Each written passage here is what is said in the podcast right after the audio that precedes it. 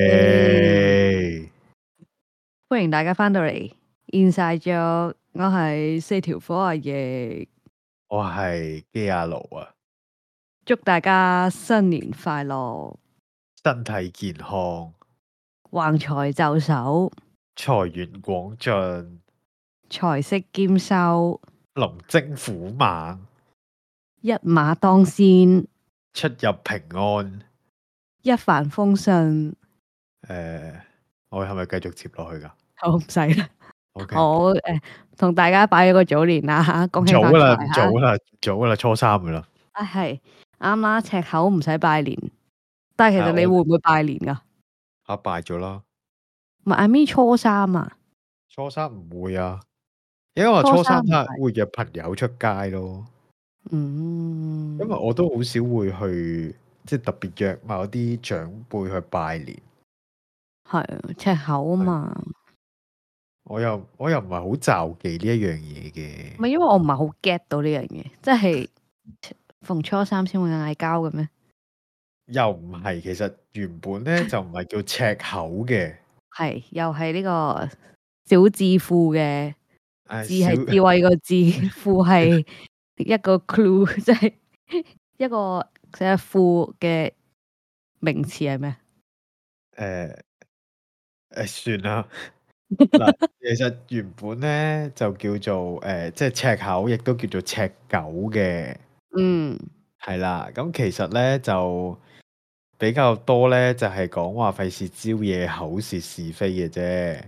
OK，但係其實咧，你話點解會招惹口舌是非咧？其實係就冇人知嘅。即係初一、初二好想同人開年，谷住咗冇開到，因為係咁話新年啊，算啦，唔好鬧交嗱。點知初啊咁樣三嘅時候谷唔住，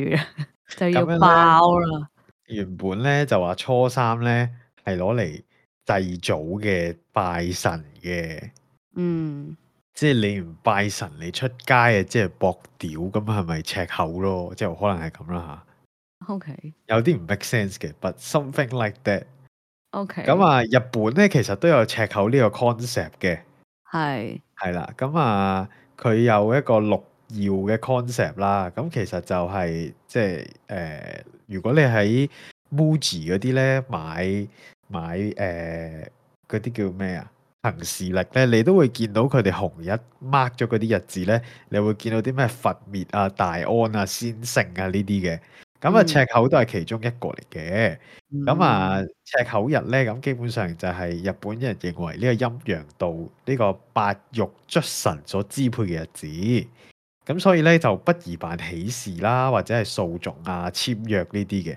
咁喺一日之間咧，亦都只有正午，即係午時啊，十一點到一點啊，咁啊為吉時，其他時間都係空嘅。 OK，你好似背緊書咁嘅。係啦，冇錯，睇緊 Wikipedia。 OK，原 來係咁。係冇錯，我嘅智庫冇 update 過赤口呢一樣嘢，而家 update 咗啦。 OK OK，係啦，係啦多謝你哋為咁啊大家補充呢樣嘢。係啦，冇錯。咁然後誒、呃，總之綜上所述啦，因為大家都知日本嘅叫相對同我哋比較似嘅文化，都係由中國傳入嘅，咁所以其實嗯都可以略知一二。哦，可能以前都係有咁嘅流傳嘅。嗯，咁樣樣啦。咁所所以可能係誒、呃即係過年咁，即係除咗初一到初七之外，咁中間都會有啲日子都要可能唔係咁喜慶嘅，嗯，咁啊攞一日嚟，咁啊大家又休息下。咁 by the 嗯 way，係咁啊亦都有講啦，臨近情人節係咪？相信大家係都會都會呢、個誒、呃有情侶嘅都會去開房嘅，就為愛鼓掌啦。咁啊嚇一定嘅咩即係都有可能啊嘛，咁有嫁喺度，或者本身已經同居緊嘅。 ？OK，咁啊，我唔知呢集出街嘅時候講唔講得切啦，但係咧可以同大家又係一個小分享嘅。咁係總之咧就係、原來係有講話喺過年期間咧係有啲日子係唔可以，即係或者係傳統嚟講係唔鼓勵會即係為愛鼓掌嘅喎。嚇有啲咁嘅傳，你講有嘅有嘅。東東方喎，係啦，有嘅有嘅，即係傳統嚟計，唔即係唔鼓勵呢幾日會做嘅。係咁有係啦邊幾個農曆年啊？其實咧係頭三日唔建議嘅，哦，即係初一冇咁事啦新蒸頭，新蒸頭啊拜年啦。咁而然後咧，咁啊初二傳統係點啊？翻娘家噶嘛，係。哇咁你都知，好 刺激喎 OK，sorry，sorry，插外錯母 位添，外母，唔係外我母唔，係諗緊外母啊 我，知外母，今晚唔好敲門啦，外母咁啊。係係我諗緊呢樣嘢啫 係，重點係因為以前以前翻娘家可能要行好遠路，嗯，咁所以咧就即係咁同埋孭行李啊，老公孭噶嘛，咁都攰，即係行咁耐，咁然後又攰咯，咁啊嗯無謂滾搞個老公啦。嗯，咁初三啊赤口啦，咁啊大家都唔出街啦，但係因為你行完你都要回氣㗎，嗯係啦，咁所以咧初四咧就係就可以啦。就可以啦。哦，咁係啦今年係應該 OK 嘅喎，今年係二月十三號，係啦，二二月十三係初幾啊？初四初四，哦，係啦咁就啱咯。咁情人節二月十四初五啊嘛，咁係真係啦冇影響咯。你講起呢個初五咧，我又突然間諗起啲嘢啦，就係咧又點啊呢個我就突然間諗起一樣嘢，誒，據聞咧今年因為大家都係初五開工噶嘛，係，據聞啊，據聞今年咧，誒二月十四號，然後撞初五再開工咧，據聞係特別差嘅今年，吓係啦，即係初五開工係係柒特嘅別。差吓，係啦好彩啫，我初四開工，我初四啟市，我都唔知啊你咪好彩避你開冇咗啊 我唔知啦，但係總之就係話即係初五避走咗啟示，初五啟示係係衰啲嘅，但係你唔好問點解，哦我都係聽講嘅啫，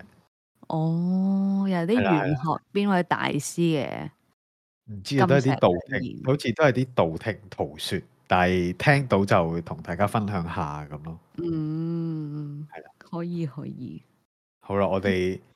你係咪我哋係咪又要要 share？啊冇啊哦，我今日咧。係就同個誒朋友去食飯啊，行下街啊咁樣啦，係即係好 chill 嘅，即係純粹啊好耐冇見見下面咁樣啦。佢咁啱咧，佢就同我分享話佢係我哋嘅聽眾之一。多我話謝你，多謝你，你咩？佢同我講話佢已經好熟悉你把聲，佢覺得佢同你好熟。我話係係真係咩？ 真係啊，真係 咩？係啊，佢佢覺得佢同你好熟噶，所以佢一見面咧就應該即係唔使見面嘅，應該話只要誒同、你一傾個偈，佢就有一種一見如故嘅。你用呢個字眼好似怪怪嘅，即係佢會覺得嗯，就好似係一個本身有傾開偈嘅 friend 咁樣。呢哦，個係？咪就係 podcast 嘅意義？ 我覺得係嘅，係，跟住咁誒，我就誒佢就話喂幾時邀請我誒、呃上嚟我哋嘅節目啊？咁因為咧，咁實際上佢都呃係誒猛誒，人一枚啊！你咁快笠頂高帽俾佢戴，咁佢如果真係上我哋節目嘅時候，咁點算咪猛人一枚咯，朵都俾咗佢咯。 ？OK OK，咁跟住然之後咧，誒、咁我其實可以 share 一啲誒、可能我哋之後講下去台灣讀書嘅所見所聞啊，跟住佢行業嘅內幕啊。係可以同大家分享下嗯呢位朋友做成行。哦誒、電呃影相關嘅， ，OK，嗯，係啦，咁佢就誒、可能會講啲職場嘢啊，或者創作嘢咁樣，即係呢個係佢喺口袋入邊已經可以隨時搭哇咁樣出哇嚟嘅有東西啊啦，有係呢個有墨水嘅嘉賓啦，係啊，有接墨水待嘉賓係啦，跟住然之後我喺度吹兩吹之後就話，嗯，咁你要改個名喎、佢可以唔改嘅，佢可以唔改嘅。跟住然之後佢佢就話：，誒係喎 咁樣啦。我話因為咧，我哋就唔可以，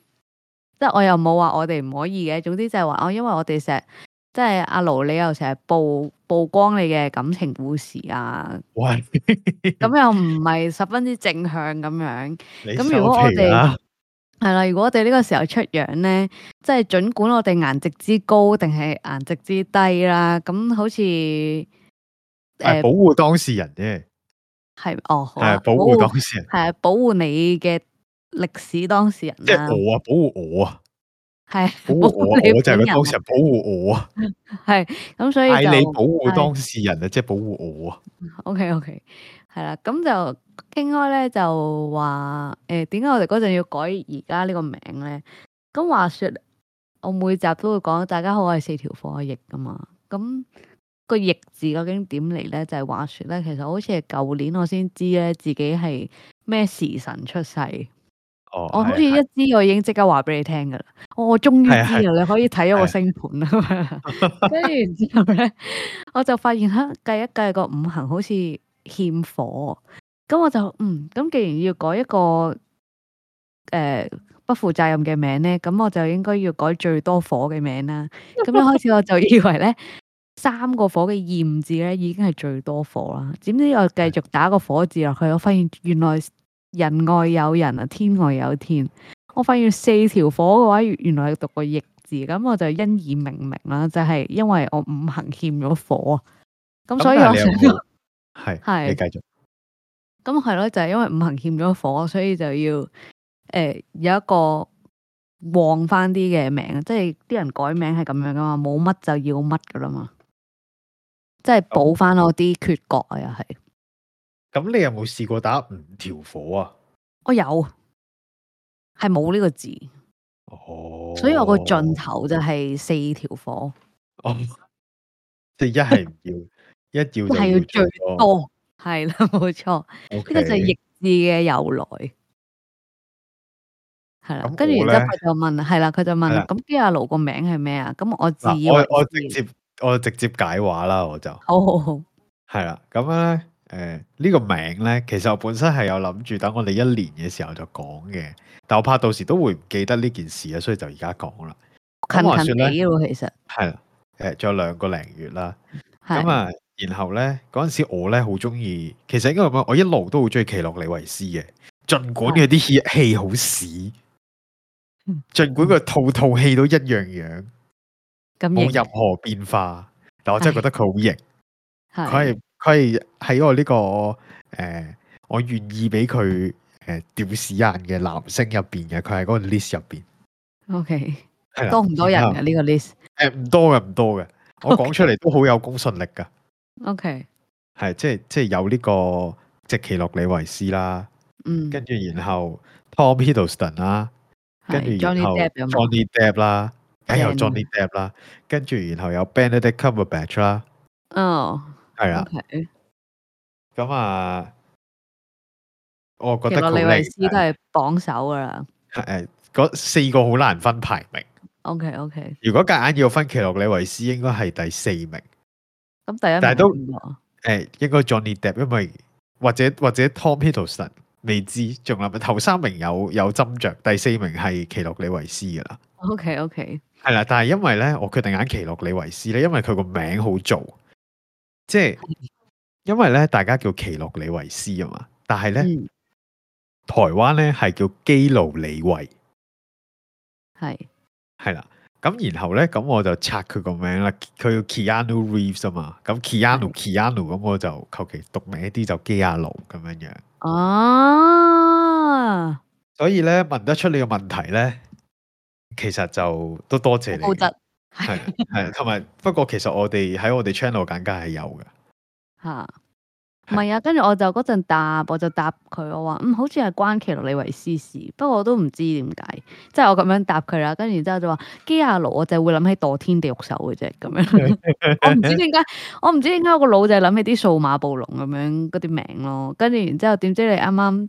即係你同我 OK 啊， share 呢話個可以唔使噶啦，係咪？哦呢個可以唔使，OK，噶我，驚你揾俾人揾得翻嘛。OK OK， 係會俾人 trace 嘅，係啊係啊係 OK 好，OK 噶啦 OK 噶啦，同墮天地獄獸冇乜關係。 OK 係墮天地獄獸係墮天地獄獸，基亞奴係基亞奴，我係我，係 OK 我有三個唔同角色、唔同面具， OK，係啦，都係我。 誒係啊，冇錯，係就係我啦，係希望有好解答到我哋呢位朋友。誒，咁佢有冇講話諗咗咩名啊？定係到時再開有㗎估佢個掣上嚟？啊，到時係我開估，但係到時再開估咯，我哋。係我都係咁諗，但係我覺得佢嗰個名，即係佢同我分享，诶、我話嗯，咁你諗下咯，你睇下你會唔會即係咁佢電影行相關噶嘛，咁我你咪睇下你會唔會有啲即係最中意嘅電影嘅唔知邊個角色個名咯咁樣，跟住佢就叮咁樣，所以係有個答案嘅。如果我哋睇下真係邀請佢嘅時候，就可以研究可以下，啊，可以係可係係以，可以賣個小期待關子，期待與佢相會啊！係 期待期待，應該好開心。我 好聞到 content 嘅味道 啦，我聞到我聞到可以不勞而獲嘅味道， 即系点？即系点啊？佢做你誒，即係 Sugar 佢。 Daddy 唔係唔係唔係呢啲 呢啲都係不勞而獲，但係 content 嘅不勞，即係有 content 就唔使諗要講啲咩啦咁樣。啊！好係啊，啦好係啊，好啊！我哋啲守株待兔算啦。係冇錯，我哋報緊，我哋都好歡迎各位聽眾可以自己報名上嚟做嘉賓 㗎。啊系，好好啊，好有參與感啊！誒，我哋好開放嘅，我哋。係啊，係啊，嗯，但係如果你太 c 我哋會踢你走啦。 然後我哋就我會都將成過程擺上去話太 c 啦咁樣樣。講起 cam 咧，係誒呢個題外話，我到我哋我諗有排都入唔到我哋啱啱諗嘅主題嘅，就係講起講起誒同、觀眾互動呢樣嘢啦。咁係我有睇一個誒、呃 YouTube 都出出地名嘅，即係好似都攞過唔知邊年嘅頭十咁樣嗰啲啦，香港嘅咁樣啦。係係跟住誒、呃爆升得好快嘅，跟住又係冇路樣啦，咁佢就咁你知而家 YouTube 都可以開開 live 咁噶嘛，係咁跟住咧佢就開 live，咁有一集嘅主題咧係師生戀喎，咁我就即刻哇太正啦，即係係我我好中我嘅主題啊，咁我就聽啦，我第一次聽係佢嘅直播嘅啫，跟係住點知咧佢就係、即係佢留咗個誒、呃、電話啦，咁佢就話誒、呃叫啲人 WhatsApp 個大概嘅故事俾佢聽，咁咁佢哦似覺得 JFFT 嗰啲咁嘅 feel 嘅。我諗係咪其實而家呢個普遍形式嚟㗎？但但係我唔係我唔係講 JF JMFT 啊，唔係講佢哋係啦。咁但係誒咁誒，佢、就邀請咗個觀眾上去啦。哇！點知真係 cam 到爆炸，cam 到係下邊啲留言係咁話：哇！快啲收佢先啦咁樣。哦，係我啊相信我哋啲聽眾都好高質嘅，哈哈即係 一係啦，我都必須講，嗯，我哋呢啲呢啲 channel 仔咧，嗯能夠有即係有啲人 keep 住聽咧，一係你就好中意我哋，嗯一係你又真係太無聊。 然後即係不論如何，我都我哋都好多謝你嘅。但我係相信，如果佢係因為我哋講嘅嘢有共鳴，然後願意去 share 嘅話，我相信佢唔會 c 得去邊嘅。嗯呢個我小信 念係啱㗎啦！我哋秉持住呢個信念啦，吸引力法則留喺度嘅都係高質，哇！押嗯韻你 買呢一集之後就冇人再聽，咁點算？ 冇 嘅，好驚啊！ ！O K，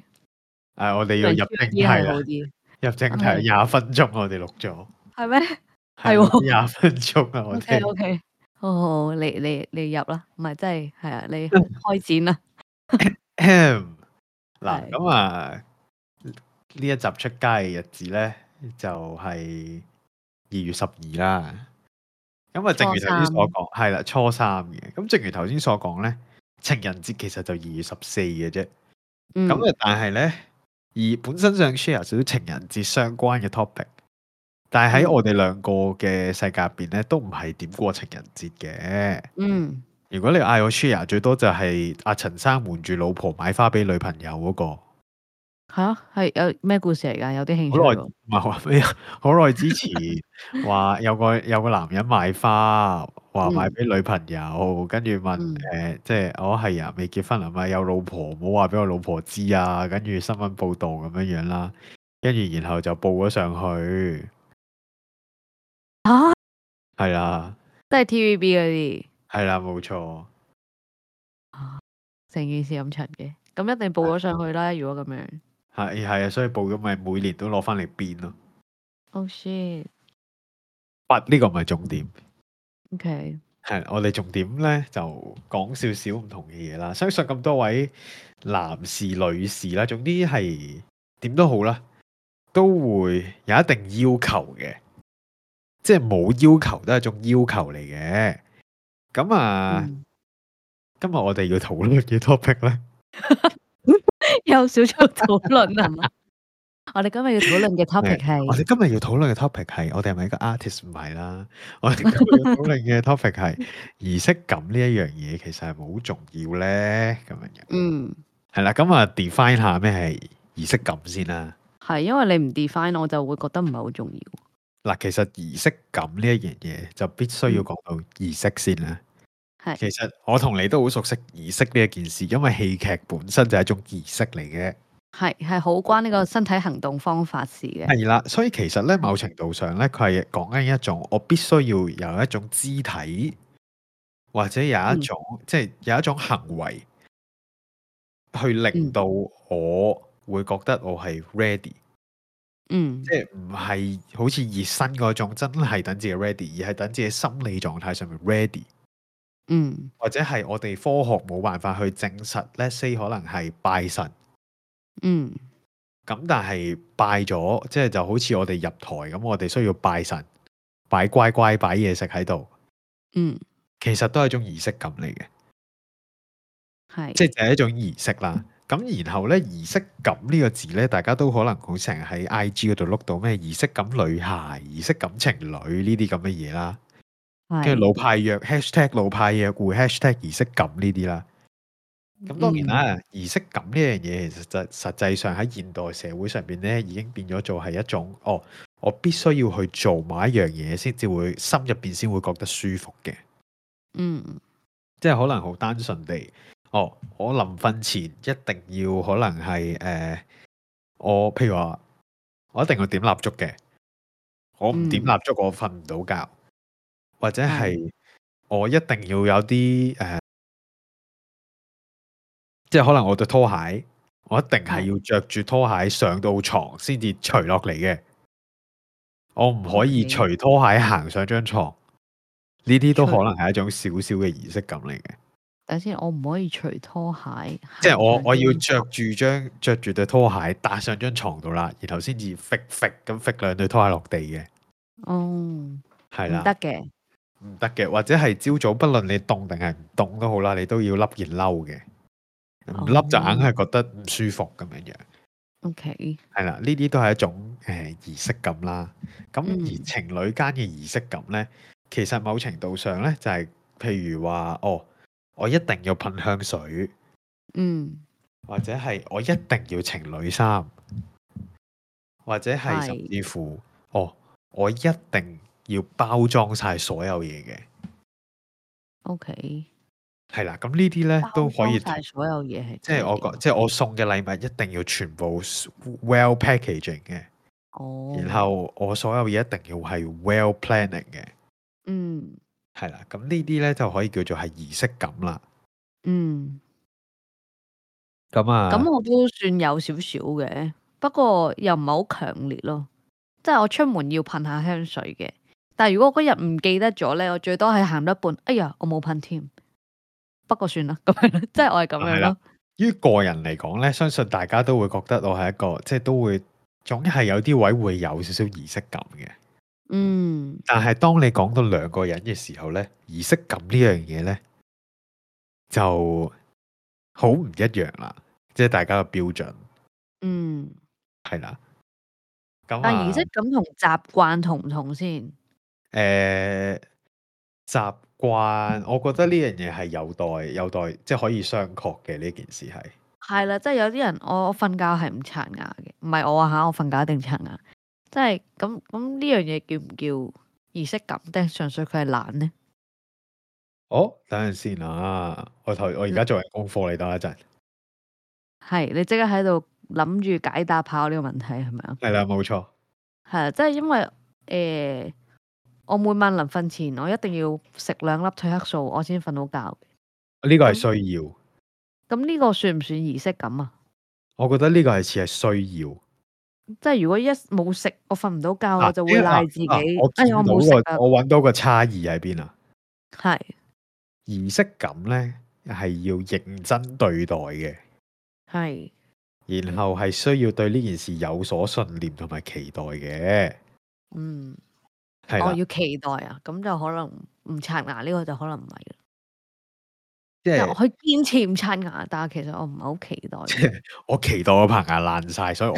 唔堅持，即使我好想我都唔刷牙。咁哦可能咁呢個係可啦能係啦，嗯係可能就逆向嘅儀式，即係都係一種儀式感啦。嗯，然後或者係即係我銀忙都好啦，我唔沖杯咖啡，我都係冇辦法做到嘢嘅。呢啲都係儀式感嚟嘅，因為我期待呢杯咖啡可以幫我去啊、提升我嘅工作效率，或者係有一杯咖啡喺度，聞到咖啡香，我就覺得我喺嗰個環境入邊啦，嗯都有可啱能。喎，即係係啦嗰啲誒啊誒，搞到好攰，做到好晏都好攰啊！因為我今日冇飲咖啡啊，但係係其啦實你即係飲唔飲咖啡，其實你都咁攰。係啦，即係你你明明你取咗幾日，你都已經係飲咖啡飲到純晒嘅，你都係要有杯咖啡喺手，你先覺得自己係做緊嘢嘅。係係啊啦，咁咖啡就變咗佢係儀式感啦。沖咖啡呢個行為，哦，即係飲唔係啊。咁但係我成日去七仔買買咗，先覺得自己差足電開始咁樣。我覺得呢個都係 OK，哇，都有少少難定義喎，好似係有少少我難突然 define 嘅。我覺得，咯。我突然覺得其實我食褪黑素都係儀式咯，我覺得你即係食我，冇得即係諗。你去說做呢個行為，你唔做會唔會瞓得到覺啊睇情況。 ？OK，咁所以可能係你需要咯。哦，但係我食，即係我食咗瞓到，同我冇食瞓到，我會冇得賴同賴咯，係啊，係啊，但係但係我哋今日要講嘅係情侶間嘅儀式 感，哦係咪係咩？原好來重我情侶間啊係啊，OK，sorry sorry，係原來我我原來我離咗題，係我一路 唔情知人係節想啊哦嘛講情侶間我，咪講緊，哦，我包咗好多層噶咯我哦係咩？sorry 喎，妖 sorry，喎 我以為你想遠離情人呢個 topic 噶咯，唔原來係都唔想係楞翻少少要，OK 嘅要嘅 OK，要嘅，都要都要楞下嘅。咁啊，我相信係，各位其實唔多唔少都有啲儀式感嘅，即係可能嗯譬如好似我咁，我可能銀忙都好，我都會想打鋪機嘅。嗯，咁咁打係機就係你儀式啦，係啦，即係打開部，即係不論打得好定係唔好都好啦，都係會覺得打咗鋪機我先至真係有休息過咁樣樣。但係實際上嗯我攤上床瞓覺都係一種休息嚟嘅，係一種嗯少少嘅儀式感咁樣樣。咁但，OK，係，譬如話情侶之間有啲人咧，即係好好 free flow 噶嘛，即係係。哦誒，咁咪生日咪送份禮物，咁咪一齊食個飯咪咪得咯。有啲人就唔得㗎，我要好隆重嘅，我要嗯誒、呃起碼都要 book 間餐廳，然嗯，後事事正正、企企理理咁樣樣，我先至覺得你係為我過緊生日嘅。 O K，咁不論邊種都好呢，我都係覺得係完全係合理嘅。嗯，但咁啊儀式係感應該冇分啱唔啱冇分嘅。啱唔啱嘅，但係有分夾唔夾。 O K，即係你你如果你叫我呢，去完完全全咁去為你去準備一日呢，其實我係會覺得有啲攰嘅。 O K，即係你話咁你咪即係唔愛我啊？點點點點點點唔係， O 係 K，單純地，我有陣時都會覺得嗯。係有少少攰，但 係如果你話哦，誒、我今日生日或者點點點，譬如話翻到嚟屋企，佢有啲嘢 prep 好晒俾你呢，我覺得呢啲又開心嘅，嗯，係啦，咁即係呢啲我係會做嘅。咁當然啦， 有人即係我都會 expect 哦，即係如果另一半都咁樣做，即係有陣時都會諗嘅。如果另一半都咁樣做就好啦，咁樣樣。嗯咁呢一個呢，就係我覺得係儀式感嘅問題。咁當，O 然 K，啦，我都要講下先。即使唔做，其實我都覺得冇乜所謂嘅，因為我調翻轉嚟諗，你諗下你翻工之後，你收工跟住然後你又要去做咁多咁嘅嘢，然後你可能又要請半日假，跟住然後又去買呢啲買路，其實係好攰嘅。嗯，所以我係完全可以理解嘅，但係有啲人就係冇辦法噶嘛，你明唔明啊？我我即一係路你喺明度唔笑，我就係喺度諗你好似係咁為自己包緊個底咁，唔係唔即係係，啊即係係嘅，你女朋友有機會聽，嗯好，努力包底，係黐線嘅。好你繼續先，咁然後好多唔同嘅嘢，其實我都係覺得係係咯，係幾得意嘅。即係大家我聽下好多唔同嘈交嘅方式，係或者係怕嘈交，所以要做足嘅呢一件事。哦，但係佢唔係真心去 enjoy 去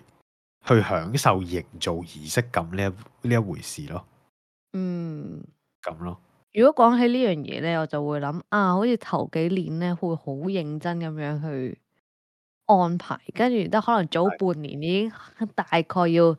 起個藍圖俾自己，話啊，我要點樣幫我另一半去慶祝，我哋嗰一日咧要去誒邊度邊度誒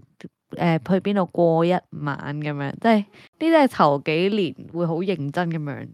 係去諗咯。跟係住但係咧，到近年咧就會開始，唉、哎好似好似好忙，跟住然之後，唉、快啲認真，即係我而家做到嘅就係誒 book 定好嘅餐廳咯。哦，但咁你你全日你要諗午餐，你要諗晚餐，你要諗午餐至晚餐中間你哋會去邊？跟住哇！我第一年真係超認真，你知唔知？我係會誒、呃可能我哋第一站係去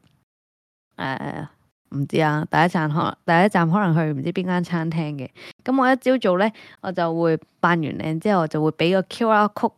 我另一半去嘟，咁佢先會知道我哋嗰一日要去邊度，跟住就要沿住嗰個路線，仲要冇名嘅喎、跟住佢就要搭車，即係佢嘅目標就係、可能誒誒彌敦道誒一號咁樣先算啦，我唔知係咩地方嚟嘅，咁我就會係俾彌敦道一號咁樣，跟住佢自己去，去到佢就知我哋嗰日食咩啦，跟住食完餐飯我就會俾第二個 QR code 佢嘟咁樣咯，喂，大家抄橋啦，快啲啦，係咪好認真啊？係快啲抄橋。行，跟住然之後，誒、佢就知我哋去第二站係去邊度玩，玩完再即係好似玩 mission 咁樣。但係呢個只限特 first year 咯，係啦，但係有期即係間限定。即係我會覺得咧，係咪適幾當好玩嘅，我覺得有幾好玩嘅， OK，而且我覺得適當嘅儀式感咧係會令到感情升温嘅，嗯，即係可能大家夾好，我嗰一日我哋要着到點點點，然後嗯要好誒、呃即係可能會好誒、呃我哋今日係要 vintage 嘅，或者係其實野餐我都覺得係充滿儀式感嘅一樣一樣消遣嚟嘅。都係嘅。即係你好，其實好老實，你買個兩餸飯去坐喺草地度食，或者坐喺張公園長凳度食，其實都唔 kind of 係野。餐喎，其實我覺得對我嚟講 kind of 都係野餐，佢性質係野餐嚟嘅喎。性質係野餐，但係佢係一個冇儀式感嘅野餐咯。係啦，咁所以呢，我曾經有同一個朋友，by the way 呢個朋友，我一路想約佢出嚟，但係約佢上嚟，但係都約佢唔到。如果你聽到嘅話，你知講緊係你啦嚇。咁然後呢，你好快啲俾個期我啦嚇。咁然後呢，然後呢，然後呢，呢、個朋友呢，佢好好笑嘅，我都必須講。嗰次我人生第一次真係野餐啦。嗯咁然後 咧，我哋咧就就買一啲零食啦，買一啲嘢飲咁樣樣去啦。咁、嗯然後因為佢屋企咧，誒、都叫做開餐廳嘅。嗯咁然後咧，佢就拎咗去屋企啲嘢食啦，咁樣過嚟。嗯咁然後咧， 我完全唔記得咗佢屋企係開餐廳啦。嗯，然後你呢買咗佢去呢餐廳，去屋企嗰啲嘢食。係唔係唔係？佢拎出嚟嘅時候，我先記得佢屋企係開咩餐廳嘅。嗯，即係人哋，你諗下野餐，你會帶啲咩去食啊？你講嚟聽下。誒誒壽司啊。係誒、呃沙律啊，係誒、pizza 啊，pizza 有冇係咧？pizza 係咪已經軟軟地啦？應該少都少 OK 啊嘛，少少零食啊，好超嘅可能誒、幾罐酒啊，誒、三文治啊嗰啲咯，嗱，好 你咁嘢飲嗰啲我處理嘅，係你嘢飲同零食係我處理啦，主要咁我係有嗯買少少誒叫做主食嘅，我記得定唔記得咗嗯主食係佢負責嘅。總之我係有買，我負責零食同嘢飲啦。嗯然後去到嘅時候咧，咁啊坐低，佢就開始攞保鮮盒出嚟，嗯係係奶黃包、馬拉糕哦，OK 啊，跟住然後 我突然間醒起係喎，佢屋企係間落係酒樓嚟嘅喎， 跟住。哦，跟住我就覺得 Oh my God！即係我完全仲係數嚟嘅喎，係啦係啦，因為本人食素啦。咁然後咧，咁都冇嘢嘅。咁我哋兩條友就喺度傾偈，喺度拗奶黃包馬拉糕啦。跟住佢仲要話：哦唔夠食，我哋去翻個誒、呃即係個站入邊堂機買飯食咯。咁樣 我心 諗。好好喎，我覺係啊得呢個好優秀。跟住然後咧，咦咁我哋食緊啦，食到一半咬緊個馬拉糕嘅時候咧，就有一嗯班穿着得好靚靚嘅嘅誒女士網啦，美係啦，然後咧就拎住個好 fancy 嘅藤籃啦，塊藤籃仲要入邊有鋪布啦。跟住咧，然後嗰塊布咧，原來淨係墊咗藤籃嘅啫喎，佢哋又喺唔知佢哋個誒 LV 呃袋嗰度咧，就拎咗個誒嗰啲咁嘅餐墊出嚟啦，又好嗯靚咁，有少少絨面咁樣樣，就坐喺上邊，然後就食喎。跟住咧，我同即係我同我個 friend 兩條友望住佢哋啦，然後又望翻我哋自己食緊嘅嘢，我哋就已經話得屌， 我哋根本就係嚟嗯嚟喺冇街邊食飯， 人哋先係野餐。咁我我好就似覺得呢嗯即係你我繼覺續得呢啲呢啲就係人哋嘅，其實我會覺得如果兩個冇儀式感嘅人，不論係朋友定係點都好啦，一齊出去食嘢咧，同埋對比喺啲有儀式感嘅人隔離咧，其實咧就好明顯嘅呢一樣嘢。哦，但係我喺度諗嗰樣嘢係咪？我覺得你哋反而有儀式感喎。我覺得我即係對我哋嚟係好講笑嘅，係啦，我就覺得你哋超啲咯，即係你話如果佢哋好有目的咁樣，係純粹，嗯，即係我同你有試過一次野餐嘅經驗，咁嘅 so 係 far 嘅我係好 enjoy 嗰次，即係我會覺得超到係有啲唔捨得嘅嗰種感覺嘅，我覺得嗰次嗰次野餐係開心嘅。係好超。但係跟住我都就必播住須講歌，嗯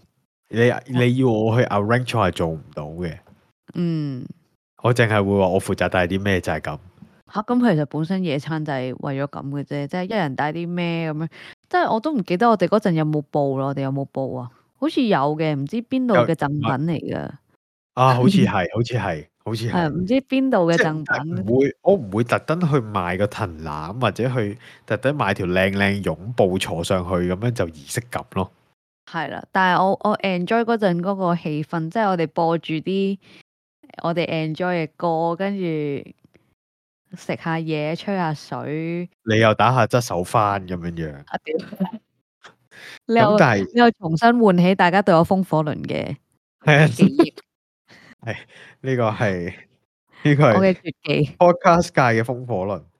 吓，呢個係寄許嚟嘅咋嘛？我係人肉上嘅風火輪喎，誒 pod 啊係啊 à, podcast 界人肉風火輪，係係係 A K A 我咁樣，OK OK，哦係我咁講，成個香港嘅 podcast 界應該你都數一數，冇人夠我打關應鬥該冇人夠你夠你勁㗎啦，個側手翻。 o k 係但係呢個唔係重點，重點係儀式感。 sorry，我哋打唔係關鬥講唔野係餐，野餐其實都只不過一個例證，係係即係大家可以諗下，如果俾你兩邊，一邊食緊奶黃包、腸粉、馬拉糕，係，另一嗯邊靚靚三文治、靚靚藤籃，跟住靚靚嘅菲林機，就係坐喺個靚靚擁抱上邊，係係啦。咁啊，大家可以諗下你會揀邊邊。嗯，冇咁其實咧嘅個。人選擇嚟嘅，no 係 judgment，啦，係 no judgment 嘅，但係即係你哋可以睇下，我唔係啊，其實我都係中意呢啲超嘅，又帶少少鳩味嘅野餐嘅，或者呢啲係呢啲 style 咁 OK 冇問題。但我唔係，係其實我係如果你一係就唔去，一去咧就要即係起碼都要扮下靚咁樣樣，或者係起碼都要有啲有啲嘢擺喺度，會覺得我係真係嚟野餐緊嘅，都唔緊要嘅。嗯但係你可以試諗下，如果你嘅另一半同你揀係完全唔同嘅選擇嘅時候，嗯，咁你會點咧？因為你到時哦因為你我到明時你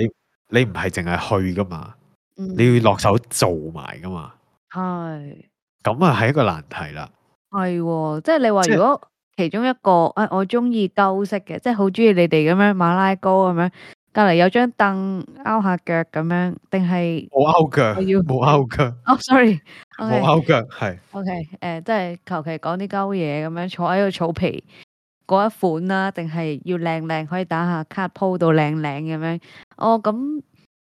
咁又真係會有衝突喎，咪即係係啦我所以期待你幫我影相，跟住結果你係食馬拉糕咁樣。即係係你喎譬如話，當我譬如調翻轉啦，當我今日去嗰個朋友係隔離嗰班啦，佢嗌我 prepare 嘢飲喎。嗯咁如果係我帶兩罐藍妹咪過去俾佢，梗係唔 OK 啦。嗯我係都帶，起碼帶支嗰啲咁嘅，即係 uncheap 嗰啲咁嘅汽酒啊，或者係 rose 嗰啲咁嘅 uncheap 都好啦，都要嗰啲啦。嗯，然後仲要有兩隻嗰啲誒膠嘅嗰啲玻誒扮酒杯嗰啲膠杯，嗯起碼都要咁樣樣咧。但係對我嚟講，其實我覺得呢件事好煩嘅，係，因為嗰啲膠杯又難揾喎，靚嗰啲。然後嗯我又要特登咧去買，仲要幫你雪埋支酒喎、 OK 係，即係藍藍妹嗰啲，我可能入入袋冰，跟住然後擺喺嗰度，然後我直接咁孭出去就行，咁暖有暖飲，凍有凍飲咁嘅啫嘛。嗯但係酒唔同啊嘛，酒你温度唔同咗就難飲噶啦嘛。係咁你又諗下啦，譬如話假設你嘅另一半同你嘅選擇唔同嘅時候，咁你要點樣去配合呢一個儀式感嘅落差呢？我覺得呢個就係要處理嘅問題啦。Ừ。嗯即係譬如頭先你講你第一年嗰個例子，我自己覺得幾好嘅，幾好玩嘅。係，但係有啲人係係咧，係，我覺得又幾好玩嘅。但係有啲人就係唔中意噶嘛。即係儀式感，嗯就算係你都要落啱位嘅喎。係。所以呢個就係問題啦。即係你要點樣去，即係兩雙方配合得到一個啊，即係嗰個落差點樣可以拉近少少呢？或者係冇落差呢？嗯，我就係諗到一個辦法嘅啫，係，就係、大家都試啲大家未未試過嘅嘢，嗯，咁就冇標準咯。係啦，冇標準，咁啊單憑嗰次經驗做定奪啦，嗯，係啦，咁但係當你另一半開到聲話，我真係好想誒、呃出去 book 一間靚嘅餐廳食飯，嗯，咁你到時又點算呢？或者係明明嗰間餐廳好難 book 噶咯喎，或者係你望一望自己銀包，或者望一望自己爭落啲卡數，你再碌你真係要食泥噶咯喎，咁點算呢？嗯，咁冇計噶喎，咁咪滿足唔到一次咯。咁咪做第二款嘅儀式感咯，即係唔一定要超級豪華噶嘛，係嘛？不過呢個就係內心期許嘅問題咯。即係係啊，可呢能個一就係個期就待啦。係我期待收嘅係絕版波鞋咁樣，咁但係你淨係買到個現金款嘅某名牌咁樣就算，即係你人，即係你可能想要一對 Air Jordan，係佢係買啊咗人哋送 Nike，係啊，係買對 Nike 波撥俾你，係係啊，仲要唔係一限量品，係，咁你都係落差嘅。咁但係佢當唔係愛你喎，係啦係啦，即係呢個都係個問題，呢個都係大家一齊分嘅嘢嘅，係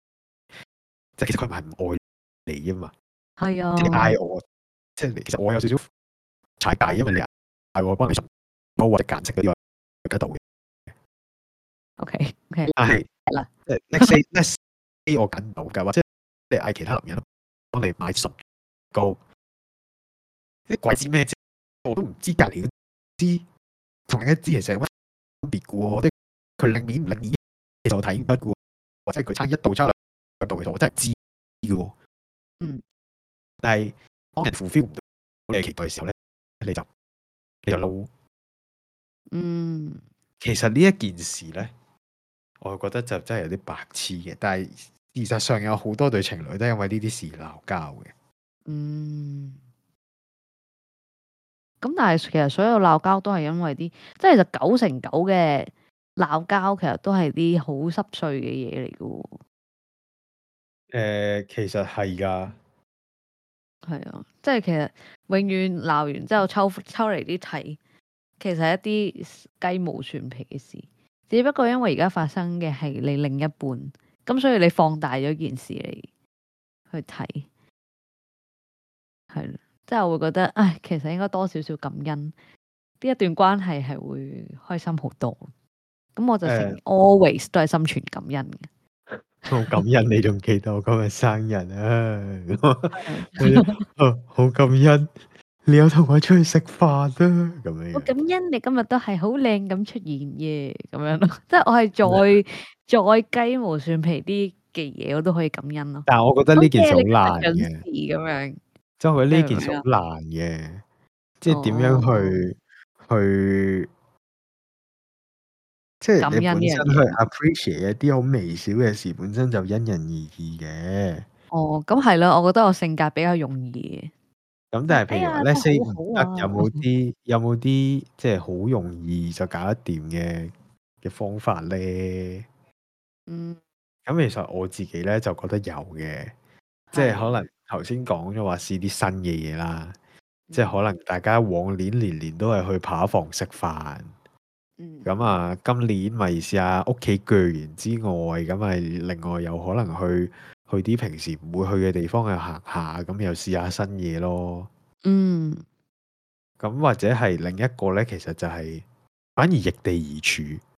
嗱，係如果你嘅另一半咧可以用儀式感將你氹到貼貼服服咧，但係你反而做唔到，但係對方又咁啱好要求咧，我覺得呢啲時候真係要坦白啦。邊類型先？你講好似你嗰啲臭直男嗰種，啊唔好意思，我真係做唔到啲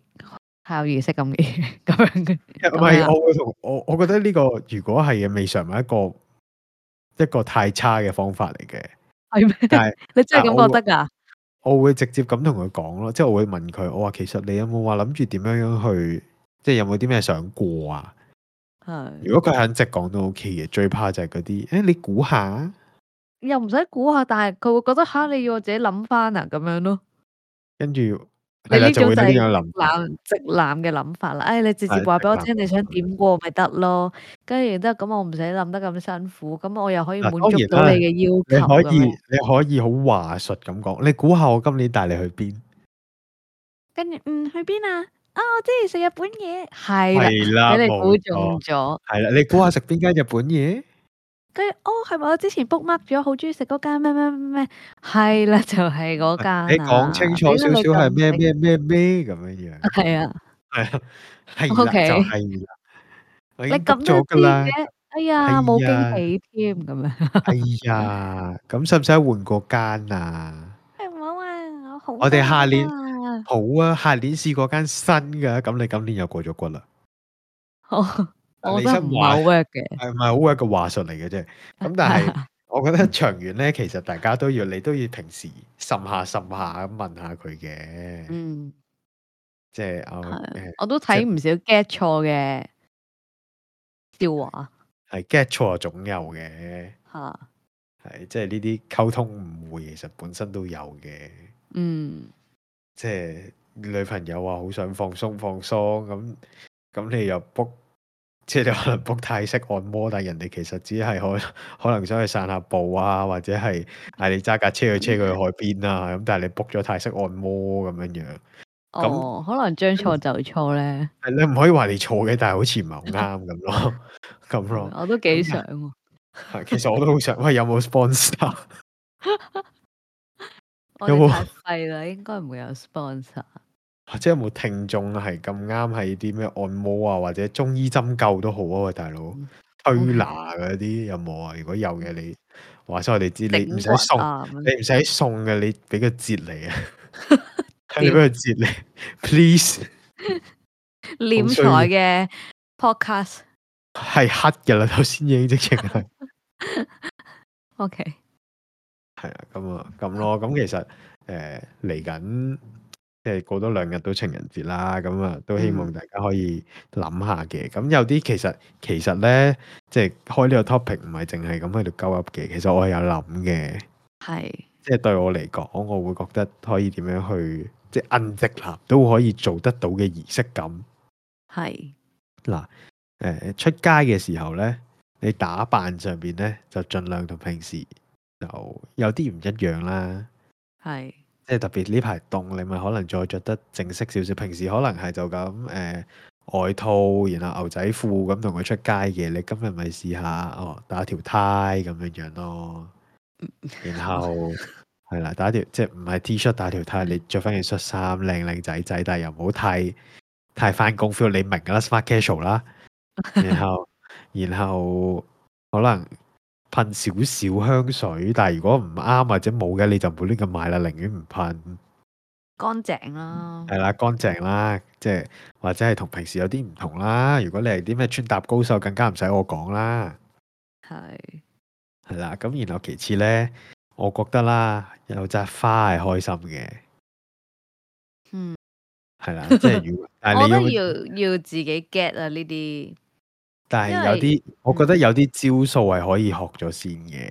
嗯，即係有啲你攞出嚟用，點都會加咗分先咯。嗯你長遠就梗係自己 get 啦，鬼唔知咩？係咯，因為我係咯，我唔係好中意收花，因為我屋企又有你睇養貓，你睇對方啦，係啦，對方啊係啦，係自你己睇對方啦，拆收花或啦者小禮物咁樣樣，其實我覺得 O K 嘅，小禮物啦，咁係啊，然後即係過程當中咧，平時可能慳家少少嘅你或者對方會搭公共交通工具，你嗰日好少少啦，搭 Uber 啦，送人翻屋企啦，平時唔送開嘅就送啦，嗯咁啊，如果平時送開嘅就睇下換個方式送啦，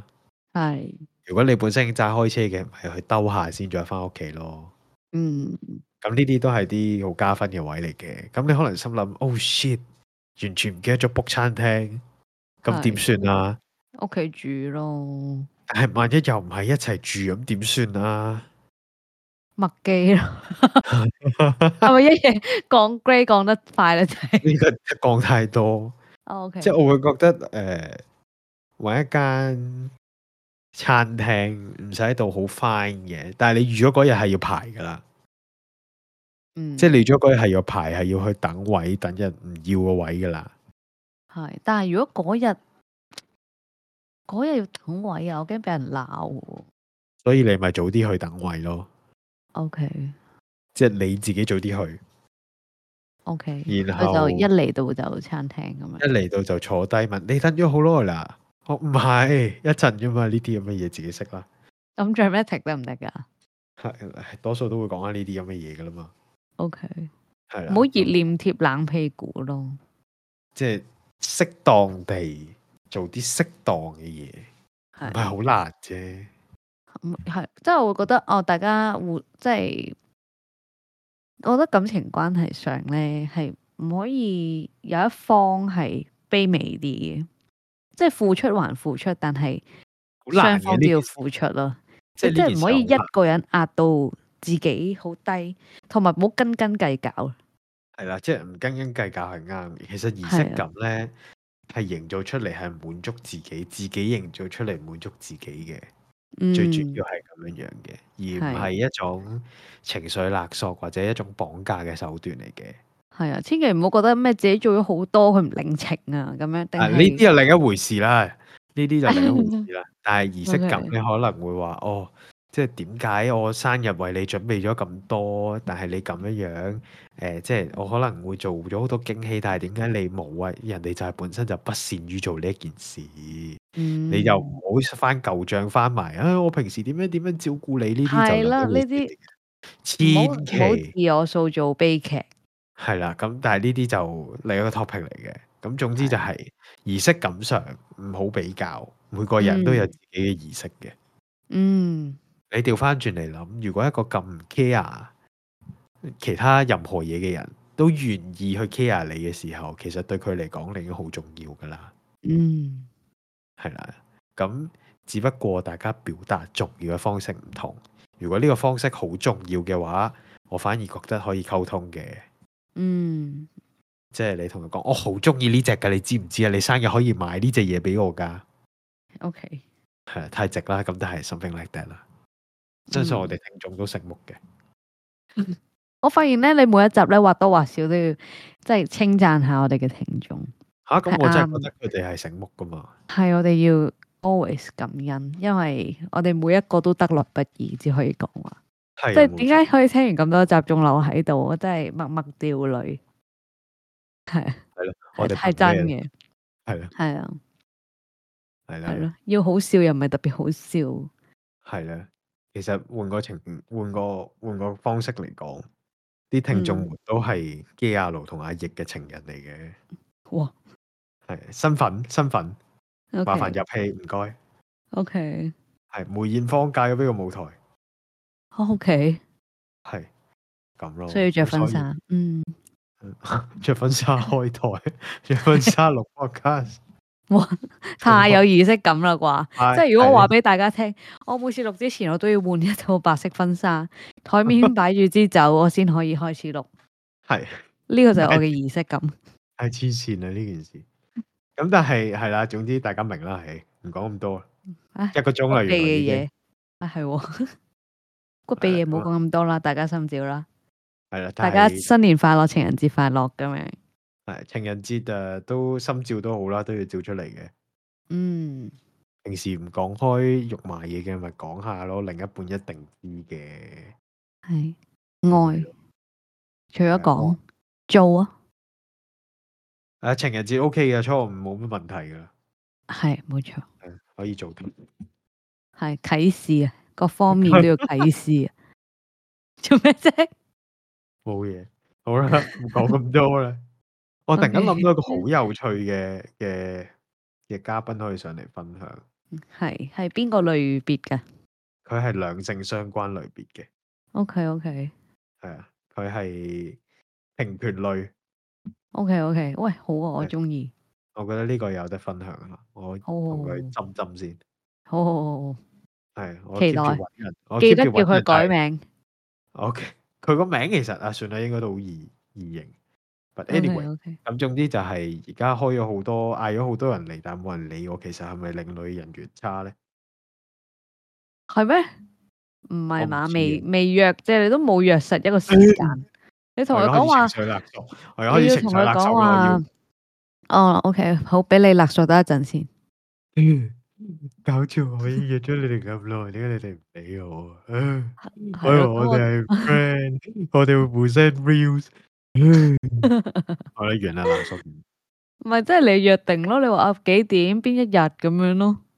唔得咁啊佢得嗰日閒咪我上咯。我嗰日唔得啊。咁咁我你哋俾下個個禮期拜我咧咯。下個禮拜睇下，跟住問佢下個禮拜得唔得？唔得啊，咁樣樣。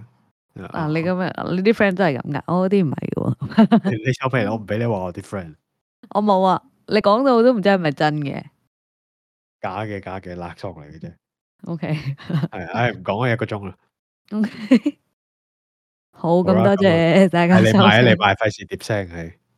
O K，誒，如果中意嘅話，幫我哋打五粒星啦，記得擊鼓鳴冤揾我哋傾偈啦。咁如果中意嘅，記得 share 出去啦。誒、真係好感動，每個都係長駐觀眾，即係固定嘅人數。咁就應該嗯應該係同一批人啦，咁樣。好可憐 咁希望希望有增長嘅機率。我哋呢個二零二四啊係咪？ 我哋呢個二零二四目標增長一點解你倍要揦開個肚皮俾人睇啊？係咪？我都冇講固定幾多，嗯我只不過話聽得嘅都有固定繼續聽咁解啫，所以多謝大家咁樣咯，啱係啊，啊，唉，係啦，多謝好你哋啦，係啊，咁啊，誒、我哋做個預告啦，我哋可能除咗每個禮拜嘅固定集數之外，我哋啊，以哦，好後啦，我諗住突然你你間出現添，算啦哦，講講你開咗個頭，講埋佢啦，我我哋而家有個小 plan 啦，就係二零二四，即係雖然我哋未必可以繼續，我想講 upload 我哋 Instagram，即係我哋好難，唔知點解我哋寧願錄多啲嘢都唔想 update 一次嘅 Instagram 咯？點解因 點解為你咁奇怪嘅？ update- 因為 update 要花好多時間，誒，即係 I mean，我知有有聽眾，即係私底下有朋友係聯絡我，佢話其實其實好難咩？點解你哋唔 update 我？其實都幾難。真係幾因為難，唔知點解。懶同埋懶啊，因為第一，如果我哋要剪呢個精華嘅話咧，我哋係要由又要由頭由第一集開始聽，然後就要逐個逐個剪一個片段一個片段咁剪晒出嚟，然後要有啲可能 animation 或者係又要有啲好白痴嘅畫都好啦，都要有嘢擺出嚟噶嘛。如果唔係就係一條黑聲咩，邊個聽 啫？咁然後我哋又唔出樣，其實我哋都唔係咁咁熱衷於推廣太多嘅。咁其實都唔係我可以熱直衷推廣，但係我哋好難利用個樣去推廣。即係我會覺得，即係即係即係講開呢樣就係覺得誒、呃，對於我哋嚟講，其實某程度上而家呢個狀態係我自己覺得啦。除咗有陣時係塞住咗諗唔到要講啲咩之外，其實 overall 我係幾開心嘅。係，即多係謝你係啦，不論人多定係人少，其實我係開心嘅。嗯，係啦，因為始終我哋講呢，我哋講啲嘢其實都 kind of 係踩界嘅，即係有陣時啦。係，咁所以其實我哋都唔係咁方便去太紅嘅，因為咩話咁奇怪嘅你嗯唔呢係度？太方便去真係變到好好似某一啲大嘅 podcast channel 咁樣樣嘅，嗯，因為都真係如果有一日變咗做咁呢，我哋好多集數可能就要 delete 咗佢啦咁樣樣。嗯，係啦，咁啊唔知啦，咁所以就係啦，係一個好好嘅藉口去掩飾自己懶啦，咁 啦，咁但係係啦，咁但係係要睇嘅，我哋可能會特登揀某幾集出嚟做，但係當然啦，如果有好熱心嘅朋友仔願意，即係或者想幫我哋做嘅，咁我哋可以討論一下嘅，咁 咯，係啦，遇唔到添，再嚟多次吓。咁啊，好，我話哎呀，啱啱遇唔到添，而家再嚟多次。好，咁多哦謝大家今日收聽醫生。 OK OK OK，唔係啊，我哋啱啱我講講到一半，你你打斷咗啦，即係我哋之後可能會有啲。得啦得啦，啊你繼續啦，係我哋之後可能會有啲唔係固定我哋禮拜一 update 嘅集數啦，咁就係有啲可能我哋誒唔講內容啦，總之會多咗一啲可能咁樣係，總嘅之總之你就會覺得突然間好似暗瘡咁，突然間會爆咗一集出嚟咯。 係啦，但係係誒唔唔固定嘅係唔知幾時，唔知幾號，係啦，總之有機會係禮拜一以外，即係大大家除咗禮拜一八點鐘可以聽到我哋新一集之外，咁有機會二三四五六日突然之間逼咗一集出嚟，就係咁啦，咁樣樣。係啦，就係咁啦，啊情咁人係節，。情人節記得大肚，係啦，如果唔係係你就會生咗個誒、呃生天羊座蝎座 BB，寶寶，生羊係座，天生羊座天射手，射手生羊座寶寶係咩？唔係天蝎咩？咩啊？懷胎十月九個月咧，你都十一二月啦。二月係係喎，摩羯座寶寶喎，係啊 OK 所以係啊係啊係啊咁啦咁啦，係啊，記得記得出入平安啊！係出入平安。好 Yeah，啦，咁 誒好到呢度啦，都係嗰啲噶啦誒。中記得出啲嚟啊出係啊，唔去，一股中意明就遠。係唔中意就擺低得噶啦。唔係唔中意嘅更加要 share 啦，咁就俾啲你唔中意嘅人聽下咁樣啦。 你傷害人啊！攞你個 p o 係啦， 如如果你覺得我哋傷害只狗嘅話，救我哋啊命有！攻，我哋有攻擊力。系啦，咁你就攞我哋去攻擊人啦。如果你覺得我哋有防禦力，你就攞嚟保護自己啦。 OK OK OK，好係啊，咁大概係咁啦。好，情人節快樂，新年快樂，我哋下個禮拜再見，多謝大家收聽《拜拜 i n s i d e 拜拜。拜拜。好，咁啊，今日嘅推介歌咧，其實我哋都討論咗好耐嘅，因為即係情人節啊嘛，咁情歌咁多呢個世界上邊。咁但係我哋最後咧，咁就 pop up 咗一首歌出嚟。咁其實咧，誒、大家都可能聽過嘅。咁啊，特別係如果有聽過我哋之前去講，我哋好中意《言葉之庭》呢一個咧，其實都會聽過。咁就係、啊、由秦基博、Hata Motohiro 唱嘅《Rain》，咁原曲咧其實係大江千里嘅，都係一首誒、呃、當時啦，其實都係一首幾紅嘅歌嚟嘅。咁但係今日咧就將比較摩登少少嘅版本咧，就推介俾大家，希望大家中意啦。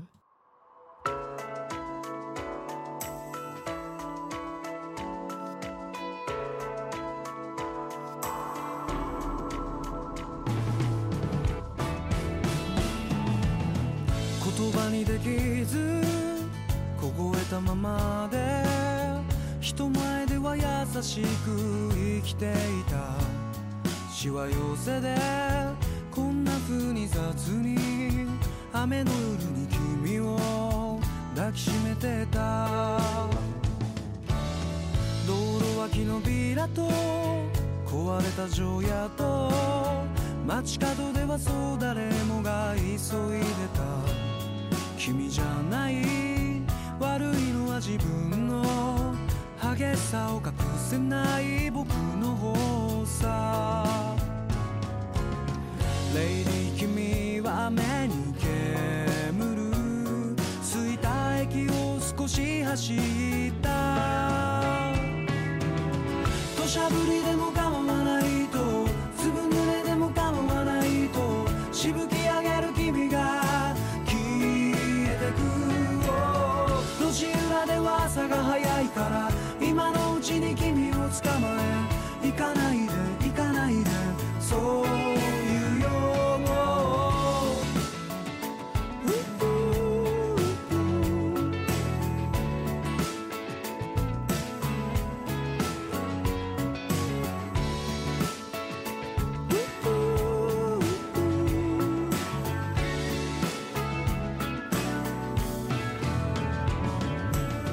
別々に暮らす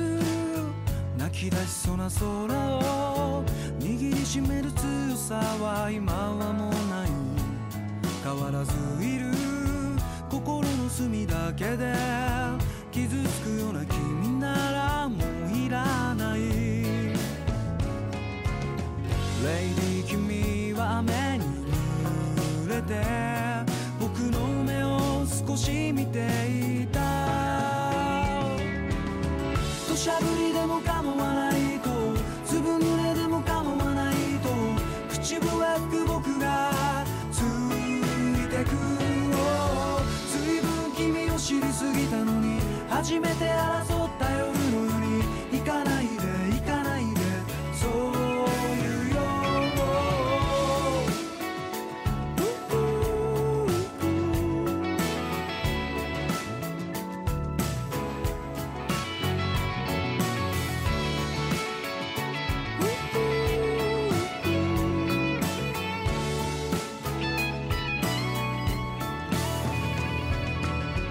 肩が乾いたシャツ改札を出る頃君の街じゃもう雨は小降りになる今日だけが明日に続いてるこんな風に君とは終われないレイディ君は今もこうして小さめの傘もささずに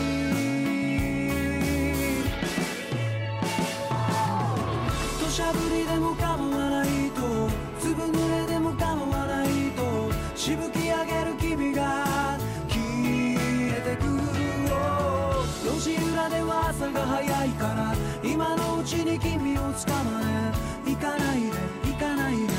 そういうよ土砂降りでも構わないと粒濡れでも構わないと口笛吹く僕が